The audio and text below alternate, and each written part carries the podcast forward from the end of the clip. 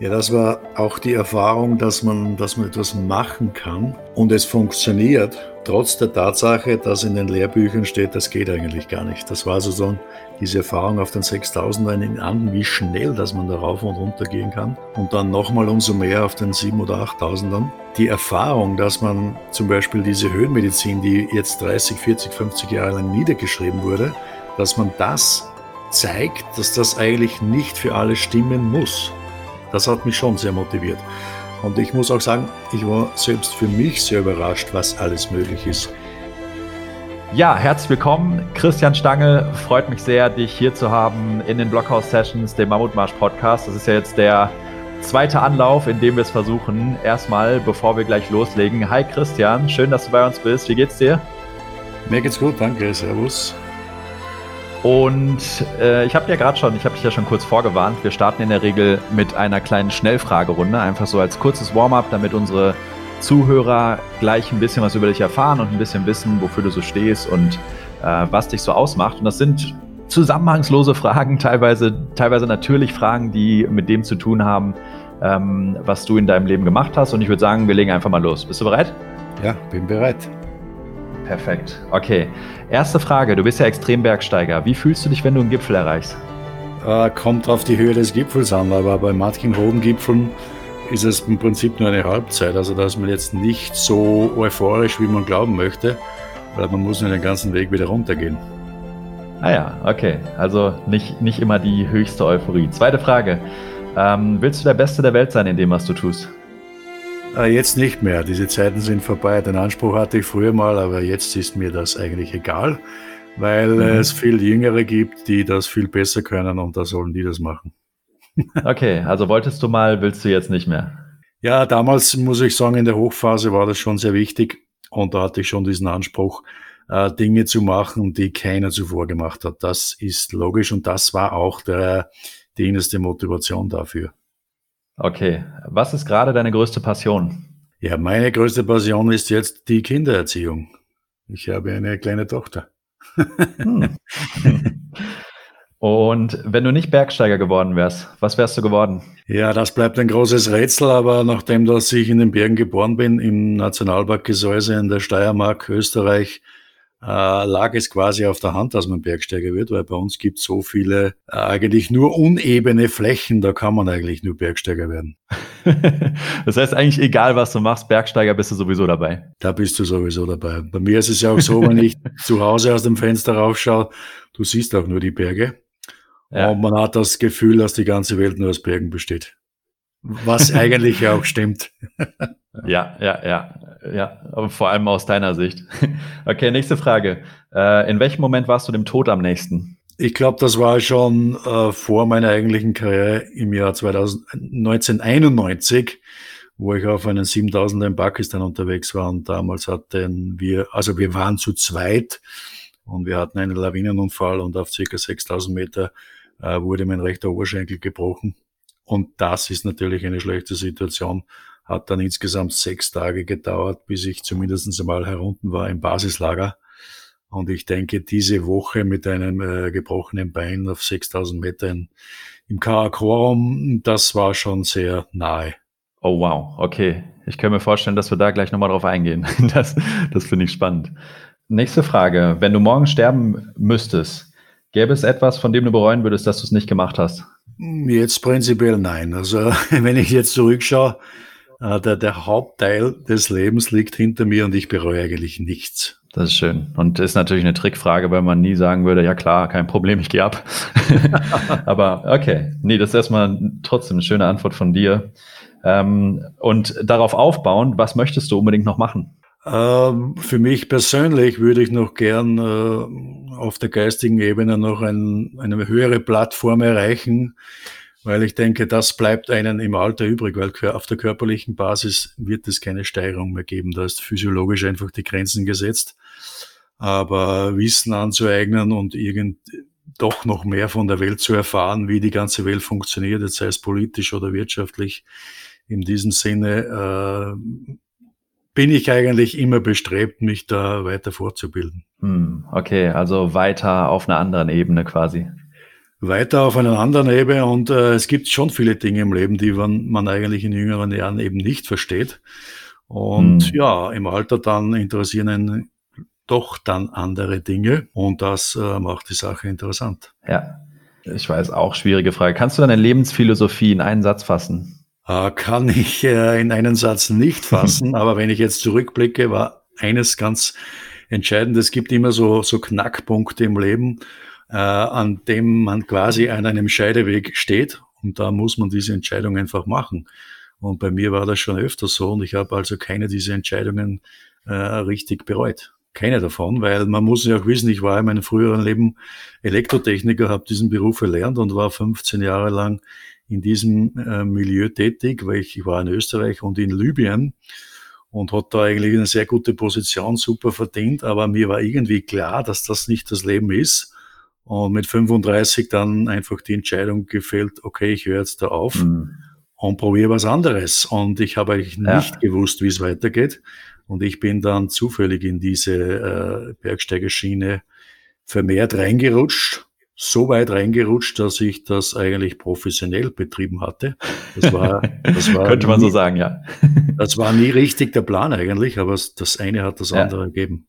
Vielleicht auch eine überflüssige Frage. Hast du Erfrierungen? Ah, jetzt nicht mehr. Ich hatte Erfrierungen, aber nicht so schwere. Die sind alle wieder ausgeheilt. Also ich habe noch alle Finger ah, ja. und Zehen. Alle Finger und Zehen sind noch dran.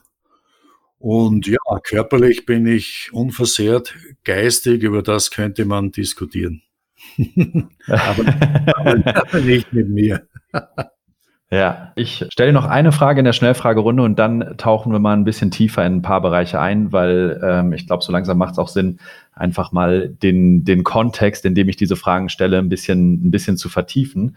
Ja. Ähm, letzte Frage, was war dein schönster Aufstieg? Ich glaube, meine schönsten Aufstiege waren im, in den Gebirgen der Antarktis die bei uns ja nahezu unbekannt sind, aber diese Einsamkeit der Gebirge und diese einmalige Landschaft der Antarktis, das hat mich von allen Kontinenten und eigentlich von allen Gebirgen dieser, dieser Welt am meisten beeindruckt. Wow, ja, kann ich mir vorstellen, dass das auf jeden Fall etwas ist, das wenige Menschen zu, Menschen zu sehen bekommen und entsprechend auch einfach von Menschen sehr unberührt geblieben ist. Ja, genau so ist es. Weil die Antarktis ja. eigentlich der einzige Kontinent ist auf dieser Welt, der keine Urbevölkerung hatte und demnach also bis dato eigentlich nahezu unberührt ist. Und das ja. ist, glaube ich, das Einzigartige. Okay. Und ähm, bevor wir jetzt, also wir werden in Kürze natürlich dazu kommen, was du alles erreicht hast als Bergsteiger. Also es ist ja wirklich ganz, ganz außergewöhnlich. Du bist ja mit Sicherheit einer der äh, gestandensten Bergsteiger, unserer Zeit oder der Welt, die es gegeben hat, auch allein mit dem, was du alles gemacht hast und wie du es gemacht hast. Aber bevor wir da rein einsteigen, kannst du uns ein bisschen Kontext geben. Du sagtest gerade schon, du warst früher Elektrotechniker und bist aber auch quasi in den Bergen aufgewachsen. Was ist quasi der Kontext, in dem du erstmal zum Bergsteigen gekommen bist? Wie bist du aufgewachsen und welche Rolle hat Bergsteigen vielleicht auch in deinen frühen Tagen schon gespielt? In den frühen Tagen insoweit, weil meine, wir leben ja im Gebirge und ich bin, mein Elternhaus ist im Gebirge. Und da war das eigentlich Usus, dass man am Wochenende zumindestens Bergwandern geht. Also da hat man diese ersten Kontakte schon mit den Bergen. Aber natürlich in der Pubertät hat mich das nicht mehr interessiert, was jetzt die Eltern machen. Da gab es eine kurze Pause von drei Jahren, aber dann im Alter von 14 Jahren habe ich angefangen, die Berge für mich selbst zu besteigen, zu entdecken im näheren Umfeld. Mit 18, 17, 18 habe ich dann angefangen zu klettern. Dann kamen eben die Westalpen dazu. Anfang der, wie ich Anfang 20 war, kamen dann die Anden, die 6000er der Anden dazu. Und so äh, folgte ein Schritt dem nächsten, bis ich quasi alle Disziplinen, Spielarten durch hatte. Und äh, das Endergebnis war, dass mir das Schnellbergsteigen am meisten gefallen hat, und zwar diese hohen Berge möglichst schnell von unten weg vom Basislager bis nach ganz oben zu besteigen. Und diese Disziplin nannte ich damals dann eben Skyrunning. Und Skyrunning ist eigentlich ein englisches Synonym, das eigentlich nichtssagend ist, wenn man das übersetzt. Aber Sky ist ein Synonym für hoch und Running für schnell. Also möglichst schnell auf hohe Berge rauf. Das ist eigentlich die deutsche Übersetzung. Ja, und bei dieser Disziplin bin ich dann hängen geblieben. Wie alt warst du da? Also du, du äh, gerade letzte, letztes Alter, das du genannt hast, war 18 und jetzt bist du beim Skyrunning. Haben wir da schon jetzt einen Sprung von einer ganzen Weile gemacht oder in welchem Alter war das? Nein, das war schon Anfang 20. Ich war dann mit äh, 23, 24, 24 in Südamerika und damals auf die 6000 Meter hohen Berge habe ich schon gemerkt, dass das eigentlich meine Lieblingsdisziplin ist oder zumindest die, wo ich am meisten Talent hatte. Ja, aber dann waren noch einige Jahre im Beruf und wie ich dann erst mit 35 ausge mit 35 Jahren ausgestiegen bin aus dem Beruf, dann habe ich dieses Skyrunning eigentlich zu meiner Passion gemacht, bin eine, ein ganzes Jahr lang um die Welt gefahren und habe eben solche Schnellbesteigungen gemacht. Und ja, da hat sich dann ein erster Erfolg eingestellt in, in Form eines Weltrekords auf diesen Aconcagua, den 6959 Meter hohen Berg in Südamerika, der höchste Berg dort. Vom Basislager zum Gipfel in vier Stunden 25 Minuten. Und das war damals Rekord und auf das hinauf habe ich dann erste Sponsoren bekommen und bin ich dann eben in diese professionelle Bergsteigerschiene reingerutscht. Mhm. Lass mich nochmal kurz einhaken an diesem, diesem, das, was ja wahrscheinlich äh, der wichtigste Wendepunkt oder einer der wichtigsten Wendepunkte in deinem Leben war. Der Moment, auf den du gerade in der Schnellfragerunde schon kurz eingegangen bist, an dem du die Entscheidung getroffen hast, ich lasse jetzt meinen alten, sicheren Beruf hinter mir und ich, ich ziehe jetzt quasi, ich, ich folge jetzt meiner Passion.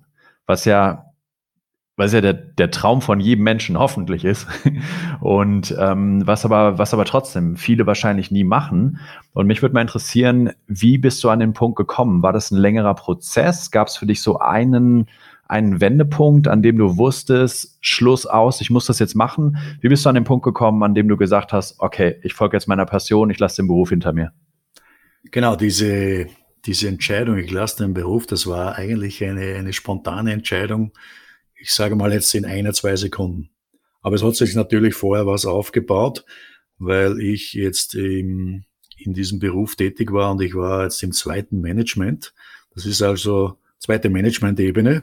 Aber ich wusste damals eines, also der Chef ist über mir, den werde ich nie überholen. Den Kunden habe ich mhm. auch, aber den Kunden hat man öfters. Und dann musste ich ja von meinem technischen Büro in Benghazi in Libyen aus diese ganzen Baustellen betreuen. Und natürlich war ich jetzt auch nicht so diese Person, dem man willkommen hieß, weil ich musste ja die Baustellen immer äh, antreiben sozusagen, dass die Termine gerecht wurden. Und jetzt hat man drei Fronten. Man verdient zwar gut, aber man hat sein ganzes Leben eigentlich nie wirklich Freunde. Das muss man wirklich so sagen. Und wenn man jetzt äh, die ganze Zeit in Libyen ist, also ähm, ja, es gibt dort keinen Alkohol, auch mit Frauen schaut schlecht aus. Letztendlich muss man wirklich sagen, dass dein soziales Leben den Bach runtergeht. Man verdient zwar ja. gut, das soziale Leben geht den Bach runter. Und ähm, ja, man macht das, was die anderen wollen. Und der Prozess hat sich aufgebaut. Und irgendwann war in Benghazi der Punkt von einer Sekunde auf die andere. Jetzt wusste ich, ich muss jetzt hier aussteigen und ich muss das machen, was ich will. Nimm uns mal und, mit in diese Situation. Wo, wo war das? Was ist da genau passiert in dir und um dich rum? Äh, ich kann mich erinnern, ich war in der Unterkunft in Benghazi und da lief irgend so ein Film, weiß ich nicht, ich glaube CNN war es oder irgend sowas und da ging's, da ging's um diesen äh, Jugoslawienkrieg, eine Verfilmung und wie diese ganzen, ich sage mal, Menschen von Jugoslawien geflüchtet sind. Der Film, der Film war irgendwie so nebenbei, aber die Leute sind weg. Es gab da nichts mehr, was ja tatsächlich in Jugoslawien so war. Also ich rede jetzt vom kroatisch-serbischen Konflikt. Und ja. ich weiß nicht, das hat irgendwie ein Gefühl ausgelöst. Ja, ich muss jetzt auch irgendwie weg. Ich muss weg. Ich, ich hänge an einem Punkt in meinem Leben. Äh, und ich habe das dann gemacht. Also die, diese Entscheidung war wirklich während dem Film. Ich kann mich dann den Film nämlich noch erinnern. Und dann bin ich schon nächsten Tag zum Chef und habe gesagt, du, ich brauche jetzt eine Jahr Auszeit. Ich kann das nicht machen. Und es war dann eigentlich so, dass ich nach diesem Jahr Auszeit gar nicht mehr zurückgekommen bin.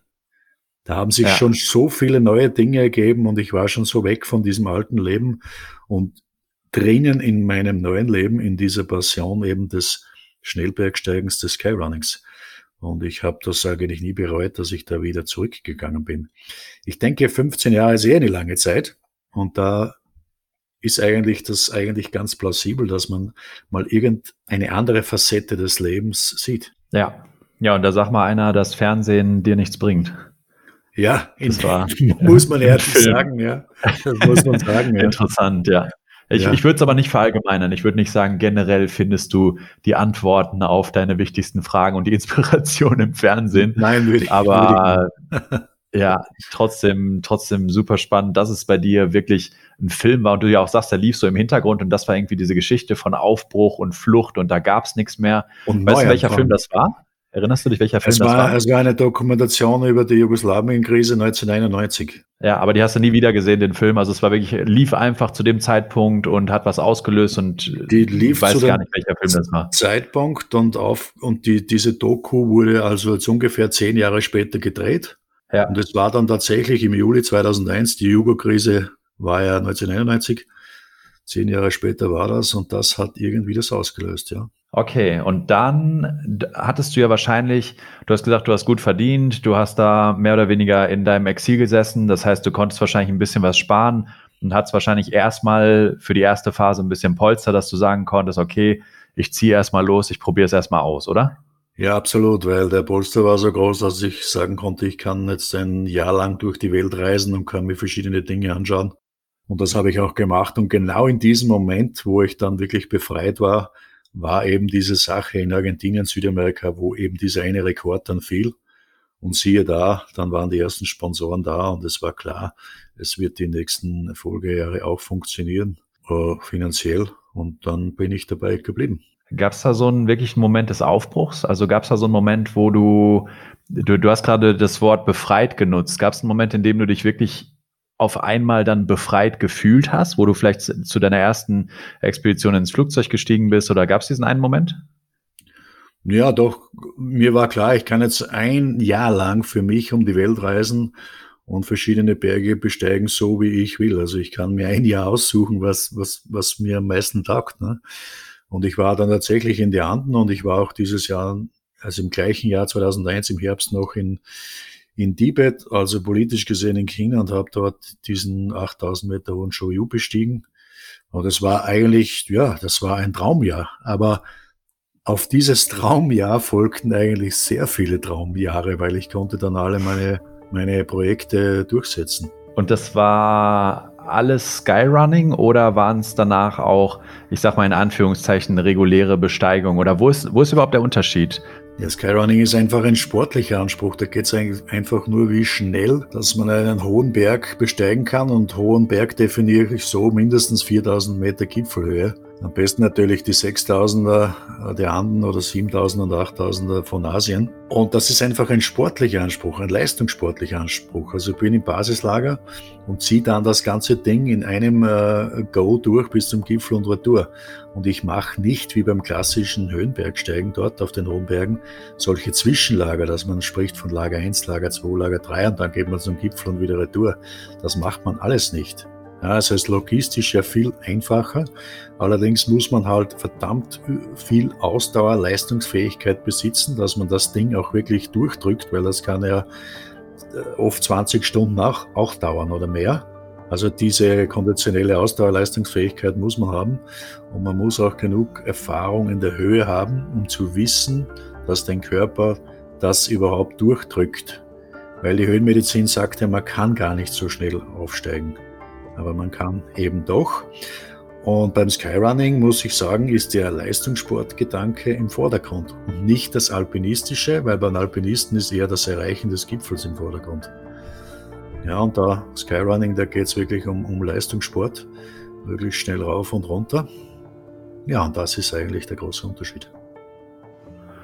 Und der Begriff ist jetzt Skyrunning, aber rennst du wirklich? Also joggst du wirklich? Oder machst du eine Mischung aus Laufen und Gehen? Oder gehst du tatsächlich die meiste Zeit nur eben so schnell, wie du es irgendwie kannst? Genau, es ist eine Mischung von beiden. Das kommt auf, jetzt darauf an, wie hoch das der Berg ist. Also ich rede von der absoluten Gipfelhöhe.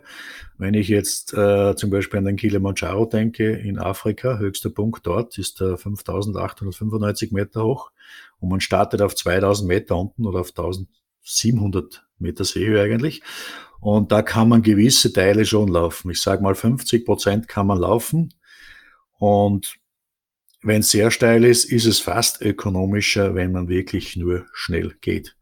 Wenn ich jetzt zum Beispiel ja. das umlege auf einen 8000 Meter hohen Berg, da wird man eigentlich keinen wirklichen Laufschritt mehr zustande bringen, weil es eh unökonomisch ist. Äh, da, da ist es eigentlich schnell gehen. Ja. Aber wie ich schon eingangs erwähnt habe, dieses Running ist eigentlich ein Synonym für schnell. Also es, man, man setzt nicht zwingend voraus, dass man wirklich läuft, also eine Flugphase hat, wo man sich jetzt wirklich mit einem Fuß abdrückt. Das ist ja Laufen, ne? man hat eine Flugphase und beim Gehen eher nicht.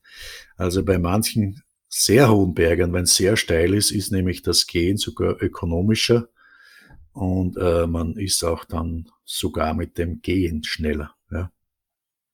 Ja. Das kann ich mir gut vorstellen. Ich war zwar noch nicht in, in solchen Höhen, aber ich habe von Freunden gehört, die schon zumindest mal in Höhen um die 6000 Meter waren, dass die mit ihrer Fitness da teilweise schon wirklich Schritt für Schritt machen mussten und das, und das schon richtig anstrengend war. Das heißt also, äh, je höher man kommt, umso exponentiell anstrengender wird's ja. Das ist ja dann wirklich irgendwann, äh, kannst du uns das Phänomen mal beschreiben? Wie ist denn das, wenn man in wirklich hoher Höhe ist?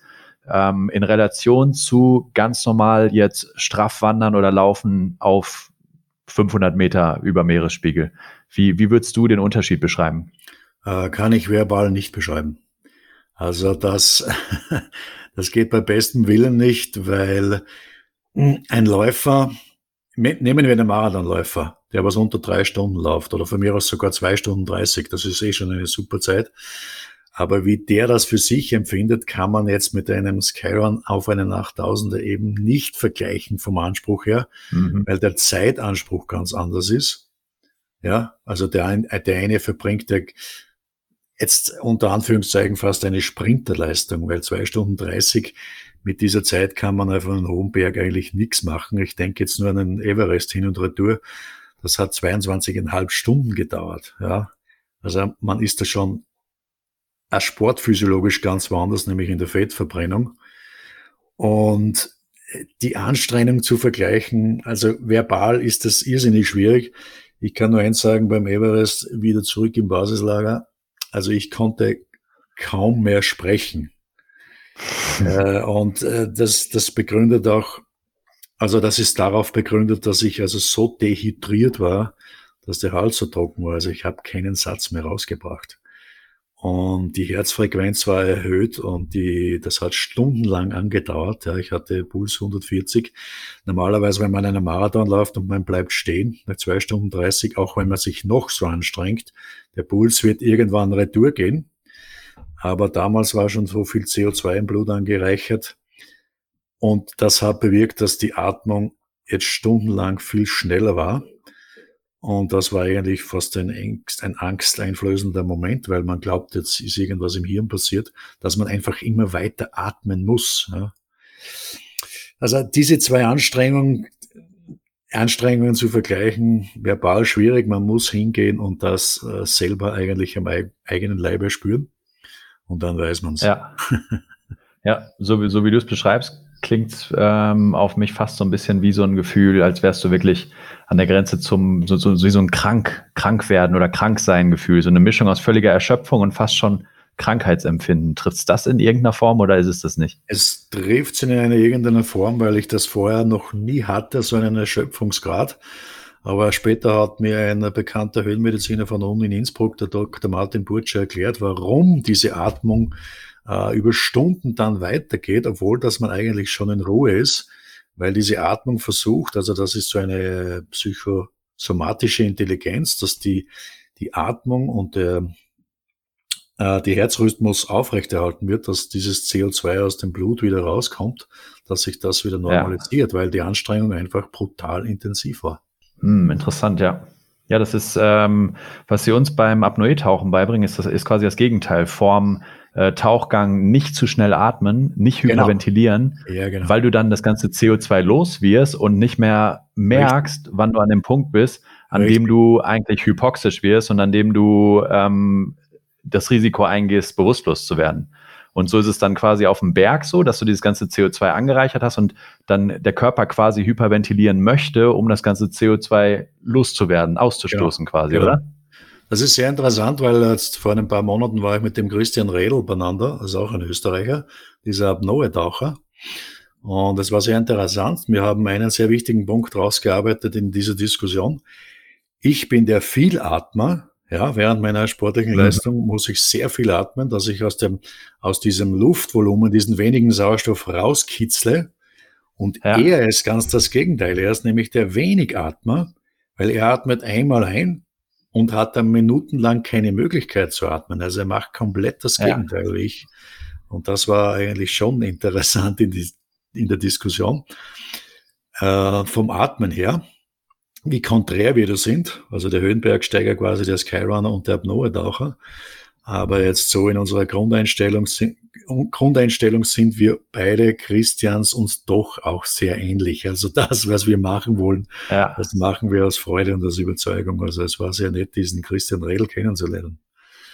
Ja, und es ist ja so, beim Atmen ist ähm, Apnoe und Höhenbergsteigen sind entgegengesetzt. Genau. Äh, allerdings was dieses Hypoxische angeht, ist es ja gar nicht so unähnlich.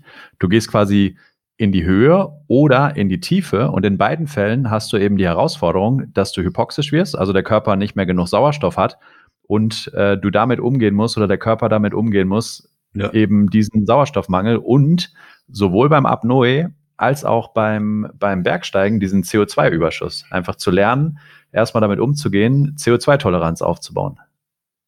Okay, aber ich glaube, ich glaube, das ist ein bisschen speziell. Das interessiert mich wahrscheinlich mehr als die meisten Zuhörer. Ähm, lass uns mal, lass uns mal weiter, weiter rennen, weiter äh, ins, ins äh, Skyrunning einsteigen. Ähm, wir haben jetzt, ich habe versucht zu verstehen, äh, wie sich's anfühlt. Es ist aber wahrscheinlich nicht nur das. Also es gibt ja auch das, das Warum für dich, das, was dich daran so angezogen hat. Und das ist ja mit Sicherheit nicht die Erschöpfung, sondern irgendwo dieses, ja, die, die, die, diese Grenzerfahrung, dieses Dinge tun, die noch niemand gemacht hat. Was ist das für dich? Was macht es für dich vor allem aus? Das, was dich letztendlich so dahin gezogen hat und dir dann wahrscheinlich ja auch viel Erfüllung gegeben hat beim Skyrunning. Ja, das war auch die Erfahrung, dass man, dass man etwas machen kann und es funktioniert trotz der Tatsache, dass in den Lehrbüchern steht, das geht eigentlich gar nicht. Das war also so diese Erfahrung auf den 6000er in Anden, wie schnell, dass man da rauf und runter gehen kann. Und dann nochmal umso mehr auf den 7 oder 8000ern. Die Erfahrung, dass man zum Beispiel diese Höhenmedizin, die jetzt 30, 40, 50 Jahre lang niedergeschrieben wurde, dass man das zeigt, dass das eigentlich nicht für alle stimmen muss. Das hat mich schon sehr motiviert. Und ich muss auch sagen, ich war selbst für mich sehr überrascht, was alles möglich ist. Weil es gibt ja noch eine, eine kleine Nebengeschichte. Ich war ja schon als 24-Jähriger damals auf diesen Aconcagua, ja. Und ich habe ja. diesen Berg ganz klassisch bestiegen, als, als Bergsteiger mit zwei Zwischenlager und bin dann von diesem letzten Hochlager, 5800 Meter, in sieben Stunden bis auf zum Gipfel gegangen, 6900, äh, weiß nicht, 35 Meter. Also dieses letzte Stückchen habe ich in sieben Stunden gebraucht. Das war normal. Und wenn da, und später einmal, also wie viele Jahre später, jetzt mit, mit 35 Jahren, also elf Jahre später, bin ich dann von ganz unten vom Basislager bis zum Gipfel in einem Go durchgelaufen in vier Stunden und 25 Minuten nur.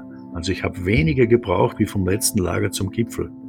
Das Interessante dabei ist jetzt Folgendes. Hätte mir man damals als 24-Jähriger dort erklärt, dass ich in elf Jahren zu diesem Berg zurückkommen würde und diesen Berg von ganz unten bis zum Gipfel in 24 Stunden, 25 Minuten laufen würde, hätte ich zu dem gesagt, ja, du bist deppert, das gibt es nicht. Aber über die Jahre, muss ich sagen, habe ich mich da so raumgearbeitet und es ist es ist dann trotzdem möglich gewesen. Und ich war ja für mich selbst überrascht, dass das funktioniert. Und ich habe dann diese ganze Experimentenreihe in den Armen gestartet, wie zum Beispiel, wie viele Sechstausender kann ich an einem Tag machen, in 24 Stunden. Weil wenn ich für einen jetzt vier, vier Stunden 25 brauche, okay, runter musste ich auch, also es hat ungefähr sechs Stunden gedauert, dann wären ja vier, 6.000 auch möglich. Und das habe ich dann auch gemacht und siehe da, auch das hat funktioniert. Also ich hätte das vor in meiner Jugendzeit nie für möglich gehalten, dass ich jetzt da einfach mal in die Anden fahre, gut trainiert und dann vier, 6.000er in 24 Stunden mache. Aber es hat eben funktioniert. Ja. Und das eine ergibt das nächste und dann war eben diese Aufgabe, also für mich war so eine Idee, wie viel kann ich dann in einer Woche machen? und ich habe dann für mich festgestellt, na, wenn ich jeden Tag einen laufe, kann ich sieben Stück in einer Woche machen, sieben, sechstausender. Das wäre schon eine super Sache. Und es ist dann eigentlich noch besser gekommen, weil in diesen sieben Tagen habe ich dann ganze zehn Sechstausender gemacht. Und da habe ich gesehen, also die, die, die, die Barriere, ja, die ist eigentlich nur in deinem Kopf. Wenn du das Ding ja. mal professionell verfolgst, mit Ernährung, mit Training und diese Schranke wegfallen lässt, also was die Alpen gemacht haben, das wäre so die, diese, diese Barriere, vergiss diese Schranken, mach es einfach, wie, wie dir vorkommt. Probier es einfach. Und ich habe es probiert. Ja. Und meine Erwartungen wurden auch noch übertroffen. Also bei diesem Experiment bin ich ja sowas von positiv nach Hause gefahren, weil ich gesehen habe, was in diesem Alpinismus eigentlich noch möglich ist. Es ist ja unwahrscheinlich. Und das ja. funktioniert. Ja, und das ist, ja, das sind mehrere, mehrere schöne, schöne und wichtige Erkenntnisse. Ähm, schön fand ich das Bild von dir als 24-Jähriger und dir als 35-Jähriger. Genau. Und wenn die beiden sich begegnet wären, dass der 24-Jährige gedacht hätte, das ist unmöglich, was der 35-Jährige macht. Ja. Und in der Zwischenzeit bist du aber einfach die ganzen, wahrscheinlich teilweise kleinen Schrittchen gegangen, die dich dahin gefü geführt haben, dass du das machen konntest, was du dann mit 35 gemacht hast. Und was ich mir vorstellen könnte, was wahrscheinlich auch eine große Rolle gespielt hat, hat, ist, dass sich wahrscheinlich irgendwas in deinem Kopf einfach geöffnet hat und du irgendwann halt einfach dir zugestanden hast, okay, ich traue mir das jetzt einfach mal zu. Ich erkenne jetzt einfach mal an, vielleicht geht einfach deutlich mehr, als ich früher dachte. Ich erkenne einfach an, dass ich morgen vielleicht was ganz anderes machen kann als heute und übermorgen vielleicht was ganz anderes schaffen kann als morgen. Genau so ist es, ja. Es gibt noch eine andere Überlegung dazu, weil ich als eben noch 24-Jähriger in den Anden war und diese Berge klassisch bestiegen habe. Und da baut man eben diese Hochlager auf. Und mir persönlich ist damals schon vorgekommen, ah, wie viel Energie muss man eigentlich reinstecken, um eben jetzt auch das Zelt hochzutragen und das Zelt aufzubauen. Nächsten Tag musst du mit den klammen Fingern wieder das Zelt abbauen, verstauen, wieder weiter hochschleppen, wieder aufbauen, ja, und dann beim Rückgehen wieder abbauen. Also man muss da in der Kälte quasi mit den Fingern rumfummeln, ja, das, das, das empfinde ich nicht als so angenehm. Und damals kann ich mich erinnern, hatte ich schon die Idee, naja, warum nimmt man jetzt nicht die ganze Energie, die was man jetzt für drei, vier Tage äh, braucht, wo man eben diesen Berg klassisch besteigt. Warum nimmt man nicht diese ganze Energie und fokussiert sie sozusagen jetzt in fünf, sechs Stunden und lässt dann wirklich die, die, diese ganze Energie raus, indem man sagt, die ganze Energie verwende ich nur zum Rauf- und Runterlaufen und sonst nichts. Kein Zelt aufbauen, kein Schleppen, kein, kein Gaskocher hin und her schleppen, kein Essen, überlegen, wie viel muss ich da mitnehmen. Äh, wirklich die Energie zu fokussieren auf wenige Stunden. Und das hatte ich damals schon so im Gefühl, dass das eigentlich was bringen müsste. Und das habe ich dann auch äh, in den Versuchen eruiert und das funktioniert tatsächlich. Also wenn man jetzt sich hinstellt um neun Uhr morgens und wirklich nur sagt, meine Aufgabe ist es, diese 2700 Höhenmeter zu überwinden, so schnell wie möglich rauf und wieder runter und an nichts anderes zu denken. Das macht halt auch einen Großteil dieser Skyrunning-Geschichte aus. Also man fokussiert Fokus. sich rein auf die sportliche Leistung. Ja. Und das macht es auch irgendwo ähm, einfach. Also ich meine nicht einfach im Sinne von äh, wenig Widerstand oder einfach zu lösen, aber ja. sehr klar definiert, sehr ohne ohne genau. viele Distraktionen klingt es für mich, ohne viele Ablenkungen, ohne viele so Dinge, an die du denken musst, sondern einfach nur, okay, ich bin bereit, ich trage meine Ausrüstung an mir, die ich brauche, ich trage die Kleidung, ich trage die Schuhe, die ich brauche. Das ist das Ziel, das ist ganz klar definiert. Ich setze einen Fuß vor den anderen, ich kenne den Berg, ich kenne die Stellen, bei denen ich bestimmte Dinge beachten muss und genau. das mache ich jetzt hoch und runter. So ist es. Viele Dinge sind ja auch historisch gewachsen aus jener Zeit, sagen wir jetzt letztes Jahrhundert, so Mitte der 50er Jahre, wo die großen Expeditionen waren. Da war es natürlich so, dass man wirklich Expedition gesagt hat. Es gab eine große Logistik. Wer trägt wann was wohin? Wo werden die Lager errichtet? Viel Logistik. Okay. Damals wusste man es nicht besser. Aber heute, wo ja alle Wege bekannt sind, ich kann mir einzelne Wegstrecken zum Teil im Internet zusammensuchen. Ich weiß schon, wie das dort auch ausschaut. Also man muss diese Logistik der 50er Jahre vom letzten Jahrhundert einfach, ja, einfach beinhart ignorieren. Und sage, ich mache das mm, jetzt ja. anders, ich stelle mich unten hin und ziehe das Ding in einem Go durch und das war's dann. Ja. Okay, ich würde sagen, an dieser Stelle, ähm, bevor wir es hinterher noch vergessen, wir sind ja noch gerade in den Anden und bei 10 6000ern und du hast ja noch viel mehr gemacht in, in den nächsten Jahren. Ähm, führ uns doch mal bitte kurz durch deine, was, was du sagen würdest, was sind so deine ähm, größten Ereignisse und dann auch Rek weiteren Rekorde, die du aufgestellt hast? Ja, der größte ist sicher dieses Triple Seven Summit Projekt. Das sind die drei höchsten Berge von allen sieben Kontinenten. Das sind im Summe 21 der höchsten Berge der Welt. Und das ist eben das Projekt, wo ich der Erste war und nach wie vor der Einzige. Und wie dieses Projekt entstanden ist, ja, das ist mir schon wichtig zu sagen weil bei diesen Skyrunning-Geschichten, da war ich ja sehr erfolgreich, nur musste ich schon, jetzt sage ich mal, im fortgeschrittenen Alter feststellen, dass es doch Jüngere gibt und gab, die mir die Rekorde so langsam unter dem Hintern weggeknappert haben.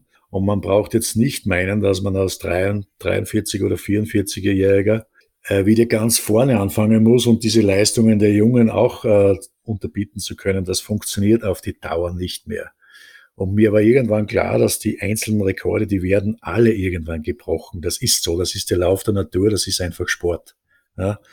Und da kam eben die Idee schon langsam auf, ich möchte etwas machen, wo ich jetzt äh, der Erste bin, ja, was Neues und wo du immer der Erste bleibst. bleibst. Und nachdem diese, die 14 auch Tausender waren schon alle bestiegen. Sie wurden bis bis 2010, glaube ich, mindestens schon 30 Leuten bestiegen weltweit. Die normalen Seven Summits, ja, diese sieben höchsten Kontinentalpunkte, waren auch schon bestiegen von sehr vielen Leuten und ich wollte das Projekt einfach irgendwo weiterführen, was jetzt noch möglich ist. Und ich bin eben draufgekommen, dass die sieben zweithöchsten Kontinentalgipfel überhaupt noch von keinem bestiegen waren und die sieben dritthöchsten sowieso nicht. Und nachdem ich die normalen sieben, die Seven Summits schon in der Tasche hatte, die, die war die Idee, diese 14 anderen Gipfel dazu zu besteigen, weil es einfach noch keine gemacht hat. Das Projekt hat dann sieben Jahre gedauert und das war sehr interessant für mich, weil ich nämlich draufgekommen bin in meinen Recherchen, dass bei manchen Kontinenten gar nicht klar war, das Ranking bezüglich der Höhen der Berge. Also wer ist jetzt tatsächlich zweit- und dritthöchster? Und da bin ich ein bisschen in die Bergevermessung abgerutscht. Und das habe ich in Ko Kooperation mit der Uni in Graz gemacht. Da gibt's nämlich das Geografieinstitut und die haben mir so äh, Messgeräte zur Verfügung gestellt, also Differential-GPS. Und da bei diesem Projekt hatte ich das erstmal ganz ein anderes Gefühl. Das war nämlich weg vom Sportlichen, dass ich jetzt das Gefühl hatte, ich bin so ein Alpinist, so im 18., Anfang 19. Jahrhundert der irgendwo noch hinfährt. Du erforscht die, die Landkarte ein Stück weit, ne? Ja, genau. Die haben das damals natürlich im großen Stile gemacht, aber es gab so kleine Puzzleteile, die haben einfach gefehlt.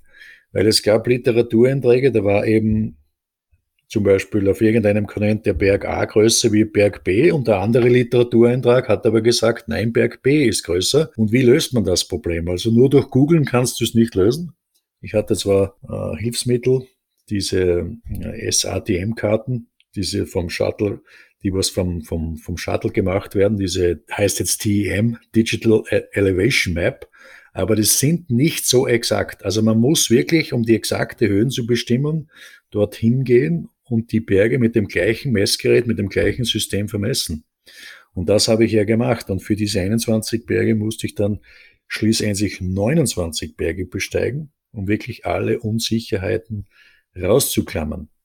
Und das Projekt hatte dann irgendwo einen wissenschaftlichen Anspruch, aber mir persönlich hat es ein Gefühl gegeben, dass ich einen kleinen Bastelstein dazu beitrage, wie das unsere Welt wirklich geografisch aufgebaut ist. Ja, das klingt auf jeden Fall nach richtig viel Reisen und nach ja. richtig vielen, richtig vielen, auch natürlich verschiedenen Landschaften, verschiedenen Kulturen, die du unterwegs gesehen hast. Es, es klingt auch einfach nach, nach richtig viel Arbeit, weil du machst ja da, du hast ja da 21 Berge bestiegen, die, ich habe gelesen, teilweise einer in Afrika liegt im Grenzgebiet Kongo-Uganda, was jetzt nicht genau. unbedingt die typische Reisegegend ist. Antarktis, hast du gesagt, sind Berge. Ähm, Himalaya brauchen wir gar nicht drüber sprechen. Sehr, sehr, also viele sehr, sehr anspruchsvolle von, von diesen 21 war wahrscheinlich, waren wahrscheinlich die wenigsten mal eben so eine, so eine Mont Blanc Besteigung oder so.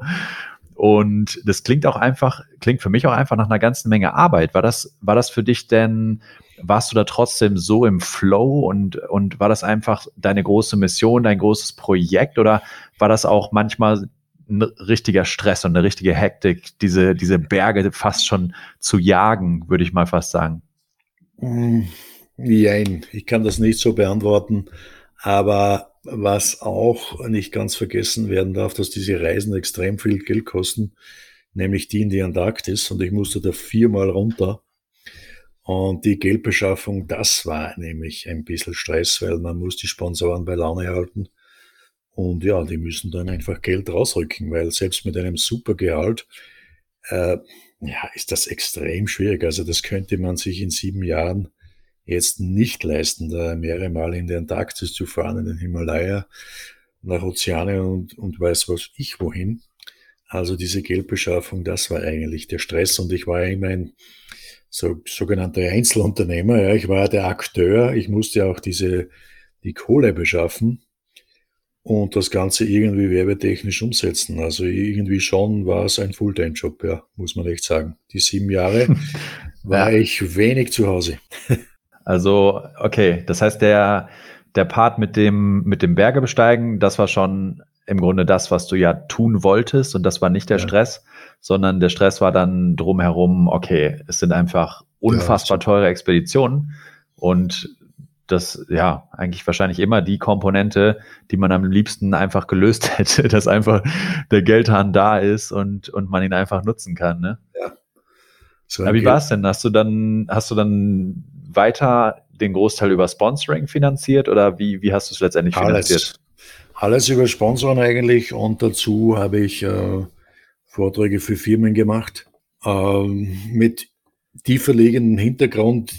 Wir haben ja vorher schon von dieser Logistikvereinfachung gesprochen, wo ich gesagt habe, na, braucht man diese Lage überhaupt? Was ist, wenn ich meine ganze Energie fokussiere und in einem Go rauf und runter gehe? Und da gibt's genug Firmen, die äh, solch die solche Lösungen suchen. Ich meine, ich kann den Firmen ihre Lösung eh nicht sagen, aber bei gewissen Events war ich dann doch dabei. Zum Beispiel auch jetzt fällt mir gerade ein Norddeutschland bei den Hamburg Logistics. Logistics. Das ist ja ein riesen Logistikunternehmen. Und da geht's halt auch um Sachen, dass man dass man einfach Dinge vereinfacht, dass nicht alles zu kompliziert wird, ja, dass man nicht sich in irgendwelche Details verfranst, die nur Kosten verursachen und Zeit brauchen. Und da komme ich natürlich mit meinen Vorträgen und ich sage, schaut's her, äh, letztes Jahrhundert war es so und allein schon mit diesem Satz, ja, letzten Jahrhundert war es so, dass man Lager gemacht hat, weil es ist nicht anders gegangen, es war so. Aber wir sind jetzt im 21. Jahrhundert und man kann es auch so machen. Und ich, ich konnte anhand der Geschichte ganz klar darstellen, dass die Tendenz ohnehin schon so war, äh, hin zu weniger Lagern. Ich rede, ich rede jetzt von der Everest-Besteigung, weil die Erstbesteiger hatten noch acht Zwischenlager, ja. Und ich habe bewiesen, dass es eigentlich mit Null auch geht. Und man muss schon ehrlich sagen, dass es über die Jahrzehnte immer weniger wurden, auch von anderen Bergsteigern. Und das ist auch wichtig zu sagen, dass es hier eine klare Tendenz gibt. Und um diese Tendenz geht's ja auch. Und um diese Tendenz, äh, ja, bemühen sich auch die Firmen. Firmen müssen ja auch eine Tendenz erkennen und sie müssen dahingehend schon die Antwort haben für morgen, weil sonst bleiben sie irgendwann hinten, ja. Wenn man jetzt zum Beispiel am Everest gehen würde, ich sage es nur als Extrembeispiel, und man plant acht Zwischenlager ein, da denkt sich jeder, äh, was soll das jetzt? Das ist ja letztes Jahrhundert, das ist ja ein Stil, den macht man nicht mehr. Und ja. diese, die, um diese Vereinfachung geht's. Das ist zum Beispiel jetzt nur ein Thema, wie man etwas partout anders machen kann, wie es Generationen vor uns gemacht haben. Und das kann man ganz klar und deutlich aufzeigen. Und das ist ja was, was wir auch in vielen Bereichen beobachten können. Auch zum Beispiel ähm, im Klettern mit Alex Honnold, mit dem ähm, genau. El Capitan zum Beispiel. Ja. Das war ja auch so, dass die Erstbesteigung war ja auch ein riesiges Projekt mit ähm, Zwischenlagern in der Wand mehrfach und dann kommt Alex Honnold ja. und macht das in, ich weiß nicht, ja, wie viele Stunden es waren. Also und, und klettert das ohne Sicherung einfach genau. am Stück hoch oder, oder Freitauchen eben, wo auch vor, ich weiß nicht genau, vielleicht 60, 70 Jahren ähm, noch der Stand der Medizin war, man kann vielleicht bis 25, 30 Meter tauchen und ja. dann hält es einfach die Lunge nicht mehr aus und dann lernen wir, nee, der Körper macht dann eine Anpassung, genau wie ein Delfin und schützt die Lunge und hat einfach so eine, so eine Tauchreaktion ähm, richtig. Und Richtig, ja. jetzt können Leute auf, ja, der tiefste Mensch ist auf, oder der tiefste Freitaucher ist auf 244 Meter gewesen. Ja, äh, die, der spezielle Tauchgang ist nicht gut gegangen, aber ähm, er hat es überlebt. Herbert Nitsch hat es überlebt. Aber überlebt, ähm, ja, also es ist ja in, in ganz vielen Bereichen, dass einfach die, die Grenzen äh, immer weiter und weiter verschoben werden. Also es ist absolut faszinierend, was einfach und äh, gerade als du sagtest, du wolltest einen Rekord aufstellen, der dann auch Bestand hat, das ist ja fast ein Ding der Unmöglichkeit mittlerweile, weil halt einfach, egal wie beeindruckend ein Rekord ist, egal äh, wie außergewöhnlich eine, eine Leistung ist, mhm. irgendwann kommt jemand und 50 Jahre später fragt man sich, was haben die denn damals eigentlich gedacht? Warum haben die sich denn damals so viel Zeit gelassen?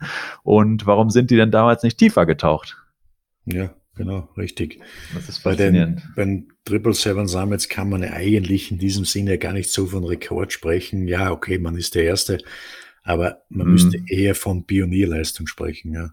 Ja, ja. Es hat, ähm, es hat ja bei dir, es hat eine Kontroverse gegeben um den K2 der vielleicht, korrigier mich, einer der anspruchsvollsten Berge ist, oder mit Sicherheit einer, aber vielleicht der anspruchsvollste Berg ist, den es äh, überhaupt gibt, äh, der auch teilweise jahrelang ja gar nicht bestiegen wird. Ja, genau. Und da hattest du ja, da hat es ja eine Kontroverse gegeben, 2010. Kannst du uns kurz da durchführen, was war da los und was, was war da passiert? Na, es gab einen Mitbewerber, der wollte auch diese zwei, die sieben zweithöchsten Gipfel besteigen, und zwar als erster. Und der war, mit dem war ich in Konkurrenz und der war im Mai schon 2010 auf diesem zweithöchsten Berg angeblich in Nordamerika, Mount Logan. Nur das hat ja so nicht gestimmt. Also ich wusste das schon, aber der hat halt gnadenlos gemeint, er war oben. Und die Presse hat überhaupt nicht reagiert drauf. Er war also zweieinhalb Kilometer vom Gipfel weg. Und dann dachte ich, naja, so schlecht ist das eh nicht. Also man muss nur in die Nähe des Gipfels kommen, dann passt das schon. Und ja. ich war ja bei diesem äh, K2 schon zweimal vorher, in den Jahren 2008 und 2009. Und 2008 hatte ich das Pech, dass dort bei einer Lawine nämlich 13 äh, Personen verunglückt sind. Das war relativ viel bei 30 Bewerbern. Und das hat mich schon ein bisschen irritiert und ähm, ich hatte aber dieses Projekt im Hintergrund ja, und ich wollte das machen. Äh, wenn ich nur zum K2 gegangen wäre, hätte ich wahrscheinlich nach 2008 gesagt, nein, dieser Berg nicht mehr. Jetzt musste ich da wieder zurückkommen. Ich bin aber 2009 nicht draufgekommen, sondern musste auf 8300 Meter umdrehen. Und das sind nur 300 Meter unter dem Gipfel. Und ja, war ich das zweite Mal dort, ist, hat wieder nicht funktioniert. Jetzt ist aber dieser Konkurrent aus Südtirol einfach hergegangen um einen Vorsprung zu haben und hat bei Mount Logan gesagt, er war oben, was nicht gestimmt hat. Er war auch nur in der Nähe des Gipfels. Ja, und dann habe ich mich hinreißen lassen zu sagen, na okay, auf 8300 war ich eh schon im Vorjahr, also muss es heuer für mich auch gelten. Aber bei mir ist das Ganze nicht so gut ausgegangen. Also bei mir haben sich die Medien dann in diesem Sommerloch schon sehr auf mich gestürzt und dann war ich plötzlich der Buhmann für alle. Habe ich jetzt ja. im Nachhinein, also zehn Jahre im Nachhinein finde ich das jetzt nicht so toll. Ich wäre dafür, dass hier die ganze Wahrheit einmal ans Licht kommt, dass es auch bis zwischen den Bergsteigern äh, große Konkurrenz gibt und äh, dass irgendwie schon sehr wichtig ist, wer ist mit welchen Medien verbandelt und wer nicht. Weil auch hm. bei dieser ganzen Kontroverse hat sich gezeigt, naja gut, wenn einer jetzt in der Nähe des Gipfels ist, dann gilt das und weil er so ein lässiger Bursch ist, dann ist das okay und beim anderen gilt es nicht. Also so kann es eben nicht sein. Ja, dann ist das weitergegangen. Ich war 2011 wieder dort, habe es wieder nicht geschafft und 2012 war ich dort. Da hat es dann klaglos funktioniert und ich habe mich echt gefragt, für was bin ich vier Jahre vorher hingefahren. Ja, mit 2012 war ich dann der Erste auf diesen sieben zweithöchsten Gipfel. Das war ein, ein kleiner Preis, sage ich mal. Und 2013 habe ich die dritten auch dazu und dann waren eigentlich alle 21 Gipfel voll. Ja, ja. war jetzt, ähm, sage ich mal, in dieser Karriere nicht, nicht die beste Seite, ja, aber es hat sich gezeigt, dass auch Alpinismus nicht frei ist von, sage ich mal, äh, Leistungsdarstellung. Ja. Haben wir in jedem Sport. Mhm. Aber jeder schaut halt, dass er immer ein Stückchen vorkommt, was halt gerade noch geht. Ob es dann stimmt oder nicht, naja gut, zehn Jahre später weiß man eh, was war und was nicht. Also man braucht nur die Chronologie anzuschauen. Und ich wäre heute noch dafür, dass das irgendwie einmal ganz genau chronologisch aufgearbeitet werden würde. Also ich wäre da der Erste, der sagt, okay, schau mal, was war da wirklich los. Ja, und ich habe gelesen, du hast quasi danach, also du hast dann äh, 2010 hast du quasi die, der Aufstieg war in dem Jahr nicht möglich, nehme ich an, sonst hättest du ihn ja gemacht. Also du, es ist einfach am K2, der K2 ist einfach so anspruchsvoll, dass in dem Jahr einfach ein Aufstieg für dich nicht möglich war oder für niemanden ein Aufstieg möglich war. Ich glaube, seit 2008 war für niemanden ein war erfolgreicher niemand. Aufstieg ja, möglich. Richtig. Also niemand war für Jahre lang auf diesem Gipfel. Ja. Und dann ähm, hast du dich quasi damals dazu hinreißen lassen, vor allem aus diesem, diesem Empfinden heraus, ähm, dass ähm, andere quasi ein Stück weit davonziehen, weil sie solche unfairen Taktiken äh, anwenden und hast quasi gesagt, ich war auf dem Gipfel, war es es aber in dem Jahr gar nicht. Genau so ist und, es. Genau und hast dann und hast dann hinterher, äh, das habe ich gelesen, hast dann hinterher sehr darauf geachtet, jede Gipfelbesteigung wirklich mit GPS-Track und mit allem zu belegen, dass du danach sagen kannst, okay, das passiert nie wieder. Und ähm, ich zeige euch jetzt hier hieb- und stichfest mit Nachweis jeden Gipfel, auf dem ich bin, richtig? Absolut richtig, hat auch einen anderen Grund, weil wenn dann irgendwer kommt und das könnte dir passieren, also es ist, ist mir auch passiert, wenn du früher auf irgendeinem Gipfel warst und du hast keinen äh, Beweis, dann, dann wird also diese Taktik, sagen wir mal, der Verleumdung ergreifen. Ja, wenn dich jetzt einer anschwärzt, dann ist es schon gut für dich als Sportler, speziell als Alpinsportler, dass man da mehrere Beweise einfach hat. Einen GPS-Track, ja. einen Film und so. Weil ich denke, wenn du heute auf einen Berg steigst, auf einen höheren, anspruchsvollen, und du hast kein Foto, wirkt das für mich schon sehr unglaubwürdig. Natürlich kann man immer sagen, die Batterie war aus, aber ich, ich habe den, äh, ich habe die Fotokamera verloren. Ja, kann man sagen. Aber in der Regel hat fast jeder heute einen Chip, eine GPS-Uhr, hat einen äh, Fotoapparat mit. Also es gibt immer Möglichkeiten, das zu beweisen. Wenn man jetzt überhaupt ja. nichts hat, das ist in der heutigen Zeit schon sehr, ja, irgendwo verdächtig, muss man sagen. Aber es macht ja doch heute jeder normaler Sportler auf jedem Gipfel irgendein Selfie, irgendein Bildchen und stellt das wohin. Also jetzt zu sagen, ich habe überhaupt nichts dabei gehabt, ja, schwierig. Ja, und ich denke, man also, sollte sich einfach absichern, ja. weil wenn man jetzt nichts hat, könnte jetzt irgendeiner kommen und dich medial so zerreißen, dass das nicht stimmt hatte. Und dann ist es gut zu sagen, da gibt es einen GPS-Track, da gibt es ein kleines Rundum-Video vom Gipfel, das ich übrigens damals dann 2012 vom K2 gemacht habe. Ja, und das ist bis heute das schönste Rundum-Video in HD, das es überhaupt vom K2 gibt. Also da habe ich mich extra Zeit genommen, dass ich wirklich schöne Bilder einfange vom Gipfel. Ja, da kommen wahrscheinlich nicht viele auf die Idee. Die meisten, die da hochkommen, die sind wahrscheinlich froh, ja, ich ja. bin auf den K2 gekommen, jetzt kommt die wichtigste Aufgabe, wieder hier runterkommen. Und deswegen, da ja, denken wahrscheinlich die meisten richtig. gar nicht groß daran, da irgendwie jetzt, jetzt tolle Bilder zu machen. Und ähm, was mich interessieren würde, als du dann 2012 da oben warst, hast du ja quasi allen gezeigt, schaut, ich, ich kann das, ich schaffe das, ich komme hier hoch. Ähm, und wie, wie hat sich das dann, wie hat sich das dann rückblickend für dich angefühlt, wenn du dann auf 2010 zurückgeguckt hast? Hast du dann gedacht, ja, was, was ein Blödsinn habe ich mir da eigentlich ausgedacht? Hast du es, hast bereut oder war es zu dem Zeitpunkt naja, für dich dass man abgeschrieben, sich, verarbeitet? Dass man sich überhaupt so hinreißen lässt in so eine, in so einen Leistungsgedanken. Ja, ich habe ja seit dieser Zeit mehr verstanden, warum das in dem, diesem Radsport geht oder Langlaufsport, wo doch immer wieder getobt wird.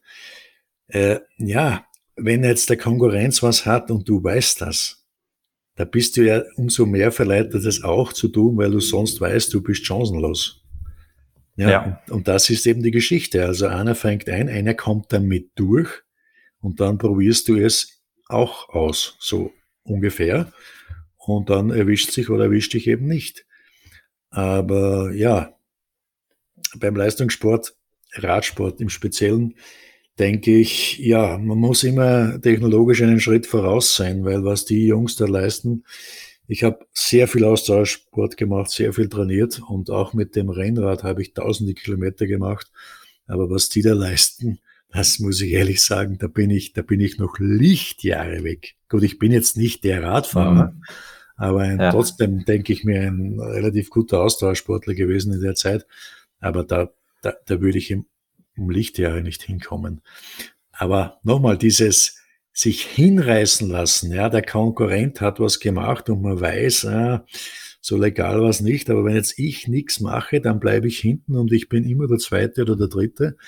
Also dieser Leistungsdruck, ja, das, das, das tut einem im Herzen weh, aber entweder du machst mit oder du bist immer unter ferner Liefen. Das ist ja. so, ja, das ist schwierig.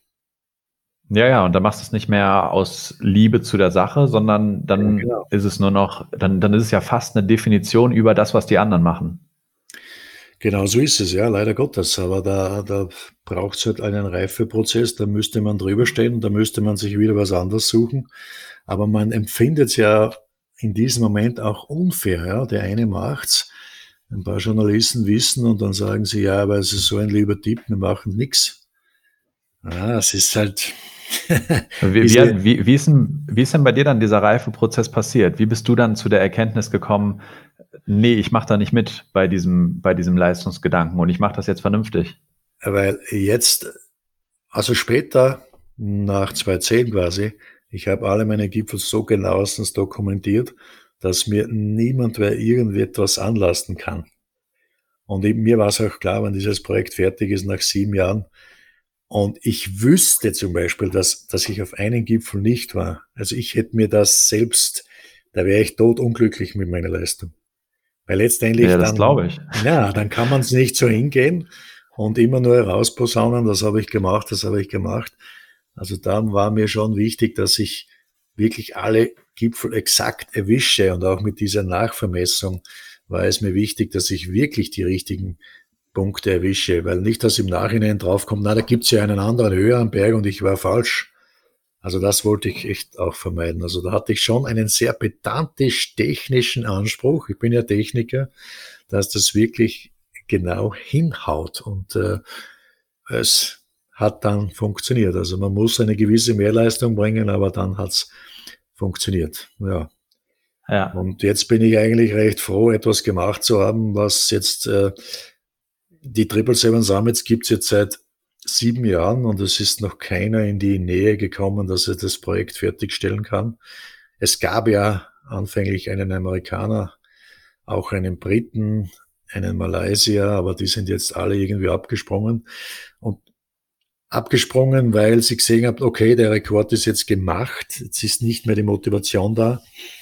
Und nicht mehr der Erste zu sein. Nicht mehr der Erste zu sein. Ja. Und ich habe vor Jahren schon gesagt, äh, wenn sich politisch am Globus was ändert, dann wird, wird dieser Preis sowieso nicht mehr möglich sein, weil es braucht nur ein politisches Land zu kippen, gibt Einreiseverbot oder irgendwas, dann wird es wahrscheinlich noch Jahrzehnte dauern, bis da ein zweiter kommt, der das macht. Nur mittlerweile wissen wir mehr. Es ist Corona ge gekommen und Corona hat diese Welt auch schon verändert.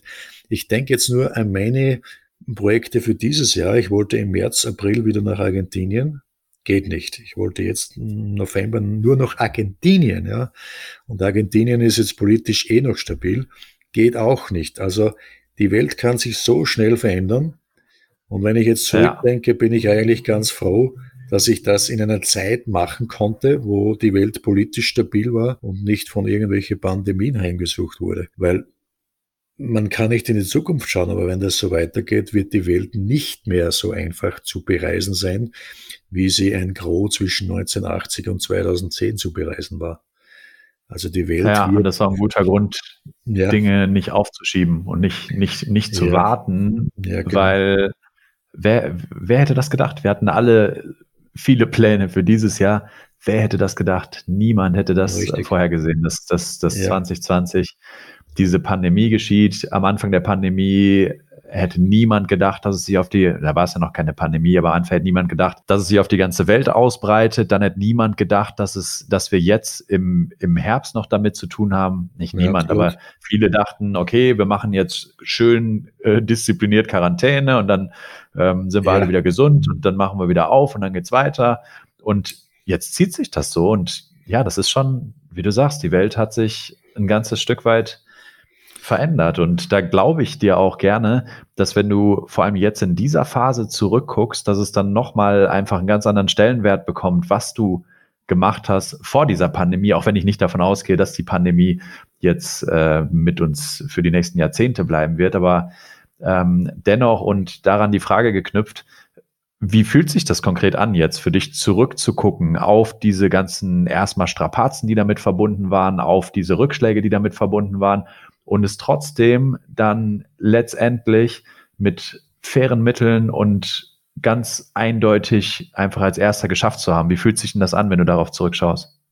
Ja, für, für mich gut. Also absolut gut. Ich kann dazu nicht mehr sagen, aber ich, ich fühle mich in meiner, in meiner Individualität einfach äh, bestärkt und bescheinigt. Weil früher, ganz früher, jetzt als Jugendlicher, hatte ich auch so die die Idee, ja, jetzt mache ich das Abi, dann mache ich diese Elektrotechnik-Ausbildung, dann steige ich in den Beruf ein und irgendwann werde ich 60 oder 65 und dann gehe ich in Pension und ich sterbe. Also das Gefühl war in mir als Jugendlicher sehr stark da. Und jetzt also knapp 40 Jahre später oder 30 Jahre später muss ich sagen, Gott sei Dank ist es nicht so gekommen. Also ich habe mein Leben in die Hand genommen und jetzt rückblickend würde ich mit keinem tauschen wollen. Also mit absolut keinem. Also ich habe für mich äh, die Welt erleben dürfen mit diesem, mit diesen ganzen Projekten. Also ich bin jetzt absolut zufrieden, ja. Also mit den Bergen soweit. Ich bin jetzt nach wie vor mit den Bergen verbunden, aber so diese Rekordgeschichten, das ist jetzt eh mehr vorbei. Und ich, ich brauche es auch nicht mehr so. Aber rückblickend, also ich bin zufrieden, ja. Ich kann das nicht anders sagen. Es ist einfach. Das ist eine so, starke Aussage. Also die, die, die starke Aussage dabei ist nicht, ich bin zufrieden, sondern die starke Aussage war, äh, dass du mit niemandem tauschen möchtest, was ja ähm, erstmal aussagt, dass da wirklich nichts ist, was du zurückgesteckt hast oder was du nicht gemacht hast oder was du nicht angegangen bist. Und ja. welchen Rat würdest du anderen Menschen geben, die egal wie alt sind und die einen Job machen und die sich sagen, eigentlich ist es das nicht und eigentlich ist, ist dieser Job, eigentlich spüre ich, dass das ist nicht das, was, was, was mich wirklich ruft. Was würdest du diesen Menschen mitgeben? Also ich, pauschal würde ich keinen Rat abgeben, weil man weiß ja nie, wie das einzelne Individuum die Welt sieht. Oder wenn jetzt einer einen, einen ganz gemütlichen Beamtenjob hat und er ist zufrieden, ja, was soll ich dem für einen Rat geben? Der ist eh zufrieden. Also nein, nein, ich meine den, der nicht zufrieden ist. ja, da gibt's wahrscheinlich eh, eh äh, der Großteil wird eher nicht zufrieden sein. Ähm, ich kann nur sagen, man muss seinen eigenen Weg folgen und man sollte das tun, äh, was einen vorschwebt. Man sollte hier nicht zu lange warten. Man sollte das eigentlich in der zu früh, sei mal im zweiten Lebensabschnitt mindestens machen, weil später einmal wird es sowieso schwieriger. Ja, man muss auf sein Gefühl horchen, aber es ist schwierig, einen Pauschalrat zu geben.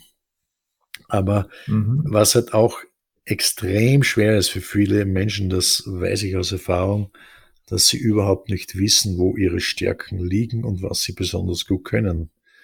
Und ja, das ist schwierig, hier einen Rat zu geben. Man muss einfach Nee, finde ich schön. Finde ich, finde ich schön, dass du es nicht pauschalisieren ja, willst und dass ja. du nicht, nicht, dich, nicht dich hinreißen lässt, einen generellen Rat zu geben, den du einfach nicht authentisch hast oder fühlst. Genau. Und du, du, hast ja auch gesagt, horch in dich rein und horch, was ist wirklich da und dann, das, das ist ja die, die einzige Antwort, die letztendlich wirklich eine Rolle spielt und nicht das, was Christian jetzt sagt. Quasi das Einzige, was letztendlich wirklich eine Rolle spielt, genau. ist ja das, was, was fühle ich denn, wenn ich mal ganz ehrlich zu mir bin, wenn ich mal wirklich hinschaue und wenn ich mir mal wirklich die richtigen Fragen stelle, ja. was, was spüre ich denn dann eigentlich? Und spüre ich dann, dass ich auf dem Weg bin, auf dem ich sein will, oder spüre ich, nein, das bin ich nicht? Und wenn ich das Gefühl habe, nein, das bin ich nicht, Genau. Was fehlt oder, oder wo, wo bin ich falsch abgebogen oder wichtiger noch, gar nicht mal zurückschauen, wo, welche Abbiegung sollte ich als nächstes nehmen? Genau. Jetzt, wenn ich an die, an die Vorträge denke, welche Fragen da immer kommen, da kommt immer, immer die Frage, wie konntest du dich so motivieren, dass du dich so im Training quälen kannst, ja? Und allein an dieser Fragestellung erkenne ich, dass, dass die Leute äh, mein Empfinden komplett verkennen. Weil ich für mich, ich musste mich überhaupt nie quälen. Sicher schaut das im Film ja. so aus, ja, wenn ich einen irgendwas hochziehe oder hochlaufe, wie auch immer. Nur, man muss ehrlich sagen, ich habe gern trainiert und in dieser Phase des Trainings, also hoher Puls, ich bin außer Atem, ich äh, laufe einen Berg hoch, für mich ist das Gefühl positiv. Das ist absolut positiv. Ich fühle mich total lebendig. Ich muss mich dazu nicht zwingen. Ich wusste immer, wenn ich jetzt das mache, dann dann fühle ich mich lebendig und ja, wie ein Mensch einfach. Und ja, nochmal, die Fragestellung allein sagt mir sehr viel aus, wie Leute jetzt zum Beispiel mhm. den, den Leistungssport sehen. Also das Gefühl im Training zu sein und etwas zu leisten, das, das ist positiv. Ja? Dann ist man wirklich gut drauf äh, im Hirn. Ich fühle mich wirklich frei das, das, das wissen die Läufer zum Beispiel unter uns eh, die gehen ja auch laufen und merken dann im Laufen, okay, jetzt kann ich wieder klar denken nach einem Arbeitstag, mir geht's gut. Und, da, und das habe ich ja. als, als Passion gemacht. Also ich habe da sehr viel trainiert. Ich denke, das, das, das trainingsstärkste Jahr habe ich 1600 Stunden nur Grundlagenausdauer gemacht. Ja, Nur Grundlagenausdauer. Das ist ungefähr das, was ein anderer also das ganze Jahr im Büro sitzt. Das ist ja. extrem viel.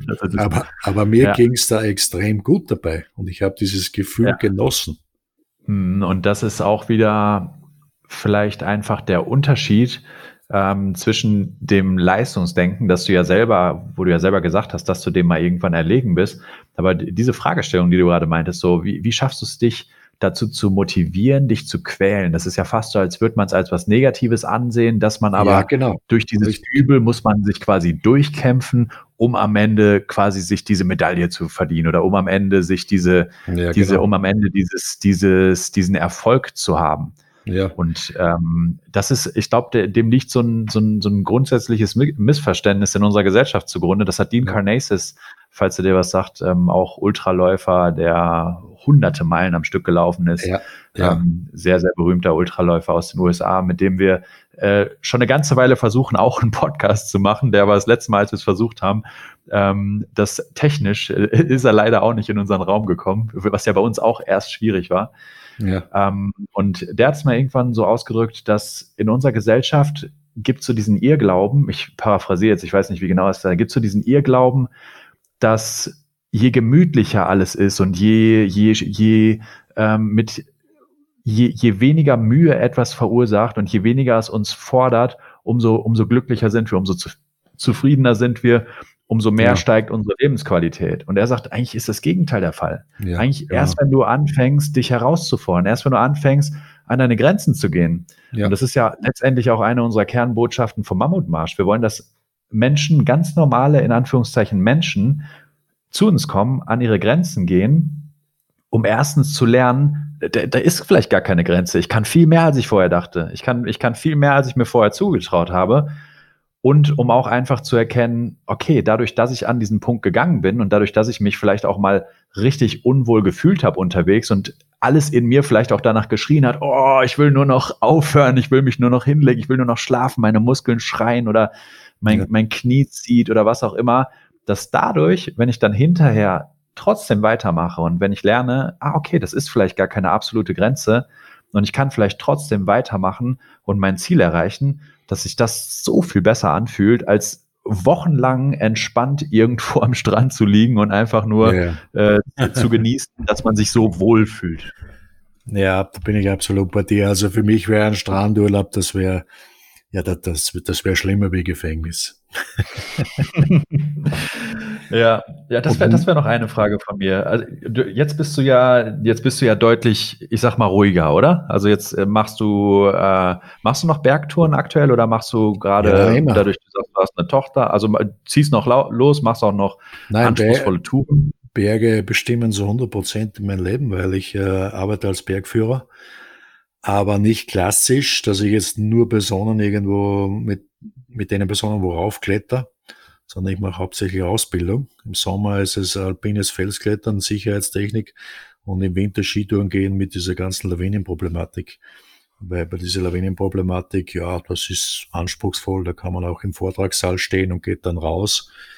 Und das ist schon eine schöne Materie. Also als Bergführer bin ich nach wie vor 100 Prozent mit den Bergen verbandelt. Okay, okay. Aber das ist ja, das ist ja was anderes.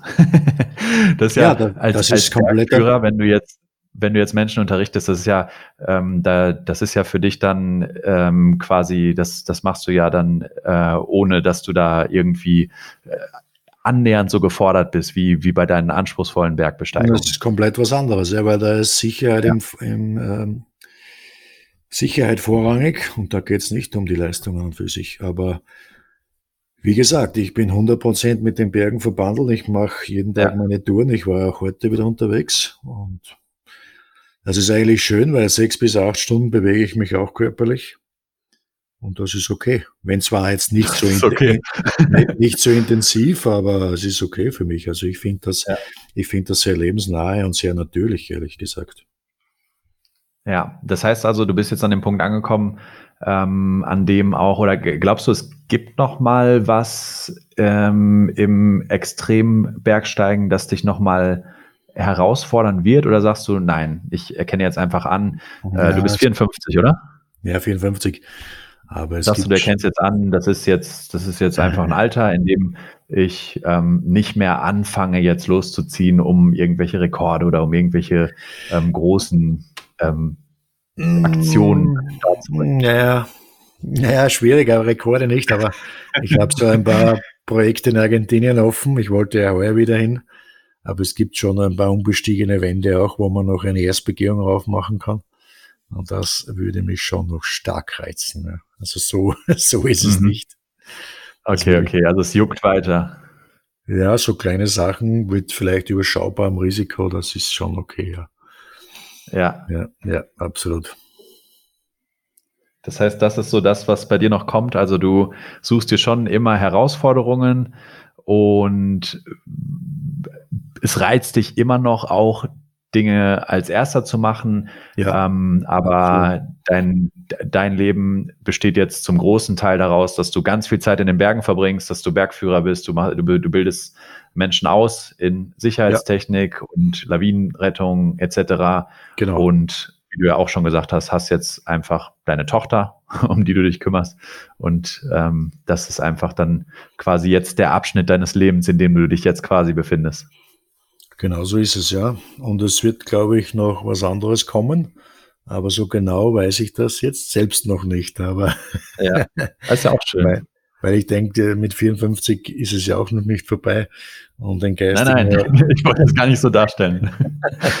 den Geist. Nein, nein, es ist ja, es ist, ähm, es ist ja in den meisten Disziplinen ist mit 54 eben, aber ein Bereich, in dem so der, der Hochleistungssport ähm, in der Regel, in dem man, in dem man das einstellt. Nicht, das, nicht überall und nicht, nicht in allen mhm. Disziplinen, aber in der Regel. Also ich meine nicht, dass da ja, absolut, noch ja, absolut. viel das kommt. Ist, das, ist, das ist eh schon spät, ja. Ja. Aber ja, im geistigen Bereich wird noch etwas äh, kommen müssen, weil ich auch ehrlich gesagt das Gefühl habe, dass, dass, dass irgendein neuer Bereich noch kommen muss einfach. Ja. Man kann nicht irgendwie stehen bleiben mit 54 auf diesem geistig-körperlichen Niveau. Gut, körperlich wird man sowieso immer schwächer, aber auch am ja. geistigen Niveau muss man schauen, dass man am Ball bleibt und es gibt einfach eh viele interessante Themen. Ja. Okay, dann glaube ich, können wir langsam zu einem sehr, sehr guten Abschluss kommen. Und ich glaube, wir haben über ähm, viele Themen gesprochen. Du hast uns mitgenommen auf Expeditionen, du hast uns mitgenommen auf Berge, du hast uns mitgenommen in deine Lebensphilosophie ein Stück weit. Gibt es irgendwas, das du abschließend noch sagen möchtest? Irgendwas, das du unseren Zuhörern noch gerne mitgeben möchtest? Ad hoc nicht wirklich. Also die, die Zuhörer können mich ja persönlich besuchen in der Steiermark, können bei mir Kurse machen. Das, aber so ich meine, ich bin jetzt nicht so der, der Pauschalphilosoph, der etwas in den Raum setzt, dass man machen sollte, machen muss. Das ist eigentlich nicht so. Ja, das ist mir schon aufgefallen. Ja, genau.